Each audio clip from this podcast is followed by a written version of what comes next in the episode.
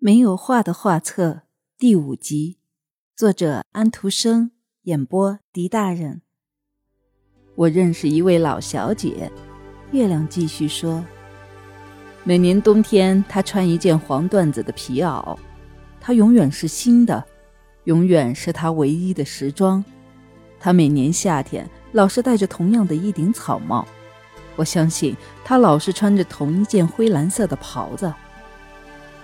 他只有去看一位老的女性朋友时才走过街道，但是最近几年来，他甚至这段路也不走了，因为这位朋友已经死去了。我的这位老小姐孤独地在窗前忙来忙去，窗子上整个夏天都摆满了美丽的花儿。在冬天，有一堆在毡帽顶上培养出来的水锦。最近几个月来，她不再坐在窗子面前了。但他仍然是活着的，这点我知道，因为我并没有看到他做一次他常常和朋友提到的长途旅行。是的，他那时说：“当我要死的时候，我要做一次一生从来没有过的长途旅行。我们祖宗的墓窖离这儿有十八里路远，那儿就是我要去的地方。我要和我的家人睡在一起。昨夜这座房子门口停着一辆车子。”人们抬出一具棺木，这时我才知道他已经死了。人们在棺材上裹了一些草麦席子，于是车就开走了。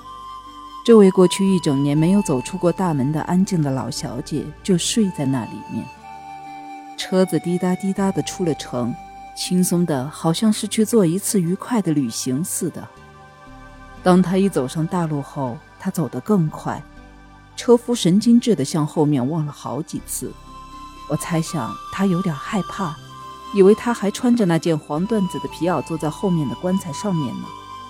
因此，他傻里傻气儿地抽着马，牢牢地拉住缰绳，弄得他们满口流着泡沫。他们是几匹年轻的烈马，一只野兔在他们面前跑了过去，于是他们也惊慌地跑了起来。这位沉静的老小姐，年年月月在一个矮板的小圈子里一声不响地活动着，现在死了，却在一条崎岖不平的公路上跑起来。草麦席子裹着棺材，终于跃了出来，落到公路上，马车、车夫和车子就疾驰而去，像一阵狂风一样。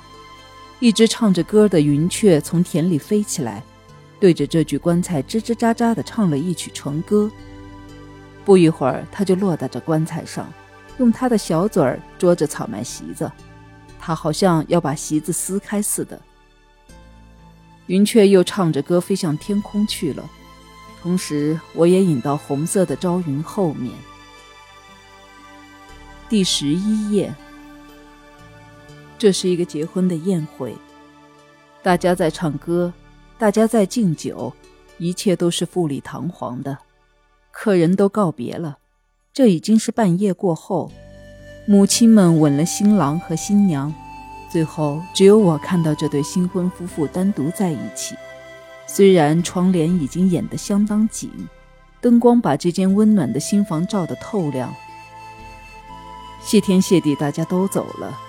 新郎说着，吻着新娘的手和嘴唇。他一面微笑，一面流泪，同时倒在他的怀里，颤抖着，像激流上飘着一朵荷花。他们说着温柔甜蜜的话，甜蜜的睡着吧。他们把窗帘拉向一边。新娘说：“月亮照得多么美，它是多么安静，多么明朗。”于是他们吹灭了灯，这个温暖的房间里变成一起漆黑。可是我的光在亮着，亮的差不多跟他的眼睛一样。